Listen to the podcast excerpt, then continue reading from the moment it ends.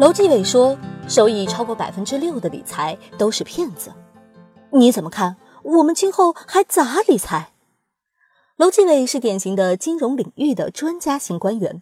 曾做过中央汇金公司董事长和财政部部长，年纪到了就退位全国社保基金理事会理事长。作为前财长，楼继伟在两会期间接受采访时发表的观点，虽然不能代表中央政府的官方态度，但毕竟影响力还在，也不可能随口瞎说嘛。力哥看了下《北青报》采访报道的原文。和有些不负责任的网媒搞标题党还是不一样的。楼继伟的原话是：“保证百分之六以上回报率的就别买，那是骗子。”嘿，划重点，关键词不是百分之六，而是保证百分之六。从安全性角度来看，理财产品分为三大类。第一类是保证收益型，也就是我们常说的百分之百保本保收益，稳赚不赔。如果没有达到实际承诺的收益率，相关投资机构就得吃不了兜着走。最典型的是银行储蓄，虽说法律上现在银行也能申请破产，但有存款保险制度，单一银行五十万以下的存款还是百分之百安全的。此外，国债、传统储蓄型保险、银行的保证收益型产品也都属于这类。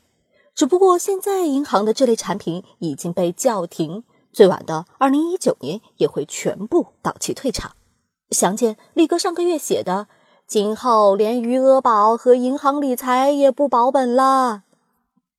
第二类是保本浮动收益型，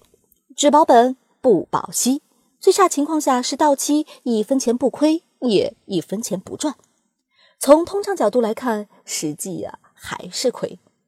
未来大部分银行理财产品都会变成这种类型。这类产品主要还有固收类券商产品、固收类私募产品、去掉刚性兑付后的信托，除了投连险之外的理财型保险等。另外，过去的货币基金、短期理财基金、短债基金、保本基金都属于这类，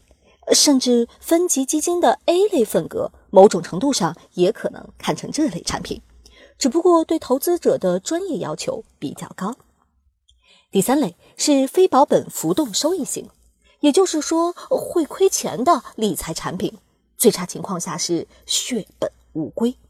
包括股票、债券、股票型基金、混合型基金、债券型基金、投连险、黄金、白银、原油，还有各类带有杠杆的保证金交易，呃，还有房产、艺术品、邮币卡。数字货币等等都算。楼继伟所说的保证百分之六以上的回报率的理财方式，显然指的是第一类保证收益型，而不包括第二类和第三类。现在我国存款利率已完成市场化，各家银行为了吸储，都会在央行基准利率基础上有所上浮。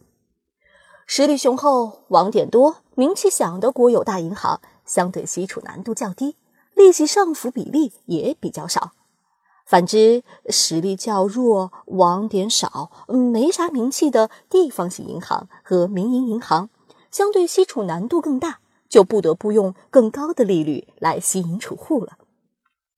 以一年定存为例，目前的基准利率是百分之一点五，大银行一般会上浮到百分之一点八五到百分之二，小银行一般会上浮到百分之二到百分之二点二五。就算是央行已不再公布基准利率的五年期定存，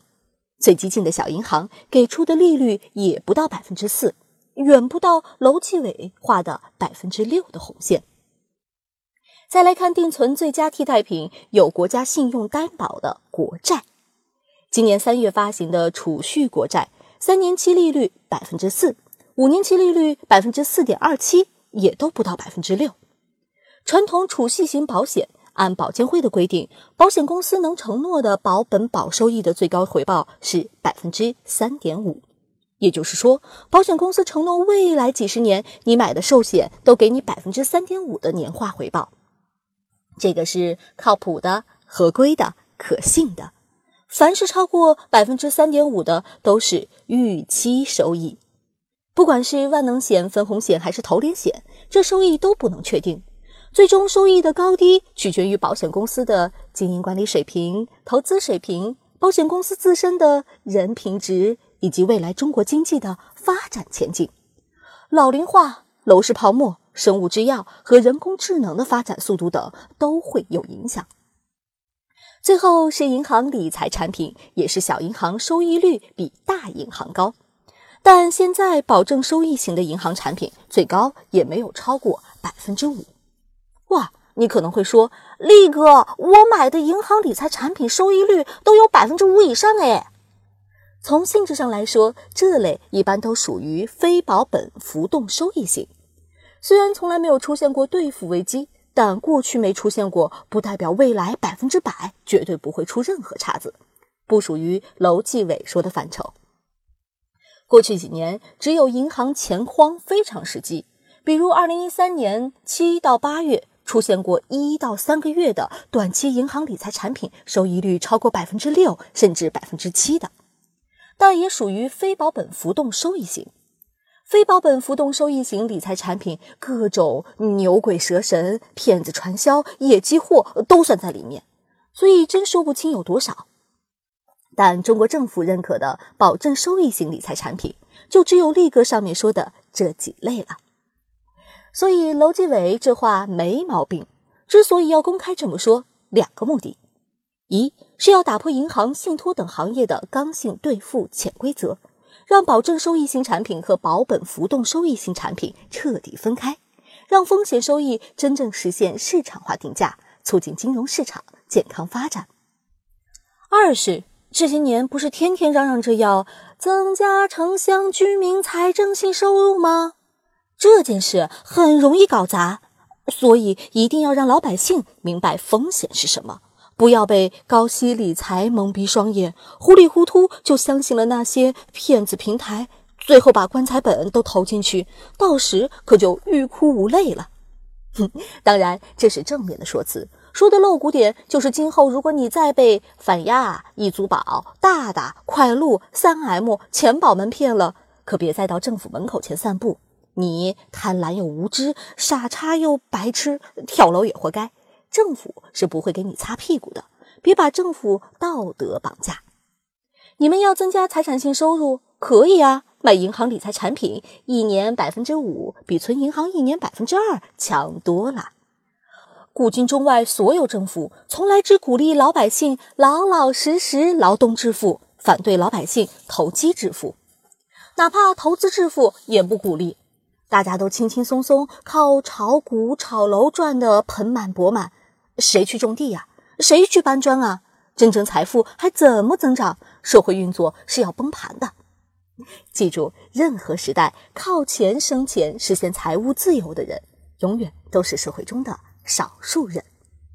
生活从来不易，如果你觉得容易，一定是有人替你承担了属于你的那份不容易。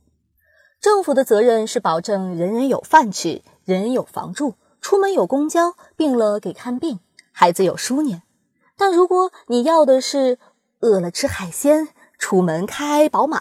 病了出国治，孩子上私立，北京有套房，周末玩嫩模，对不起，政府说这和我没关系，有本事自己搞定。所以在政府看来，最好人人都做到收益百分之六以下的保本保收益的安全理财，天下太平，国运昌盛。但你愿意吗？不到百分之六的收益，只能勉强跑平通胀。别说过去的房价，就算是未来大城市房价的上涨速度，你也跑不赢，你只会距离买房梦想越来越远。否则你也不会关注力哥了，对吧？最后，对于已经退休的、完全不懂理财的，甚至连智能手机和余额宝都不知道咋操作的老年人，嗯，建议就去银行实体网点排队买国债吧。哎，注意，就买国债，别存储蓄，因为利息太少；也别买银行理财产品，一是未来不再保本保息，二是就算保本保息。中国无良的银行柜员也不少，让你把钱拿去买提成更高的储蓄型保险，结果存单变保单，要么到期钱拿不出来，要么只能亏本拿出来，你就傻眼了。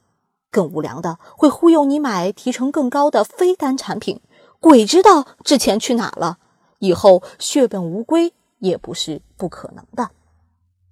对于会操作智能手机但不太懂理财的中青年人来说，你有两个选择：一是把钱放到保本浮动收益型产品中，至少不会亏本；二是花点时间跟力哥学理财，学会如何做好最适合自己的资产配置方案。做到充分的风险对冲，也就是把钱投到各种非保本浮动收益型理财项目之中去，在综合风险较低的情况下，实现相对较高的综合理财收益。运气差点，每年能达到楼基伟说的两倍，也就是百分之十二的回报；运气好点，就能达到三到四倍，也就是百分之十八到百分之二十四的回报。嗯，具体来说就是五个一：一个货币基金零钱包，一个指数基金定投组合七步定投策略，一个固收产品组合 P to P 加众筹加债基加分级 A 等，一个消费型保险组合重疾险、医疗险、意外险等，一套房子。哈，最后这个有实力的也可以组合下。实力不济的，嗯，一套就行。如果眼下一套都买不起，啊，就要更努力的搬砖加理财了。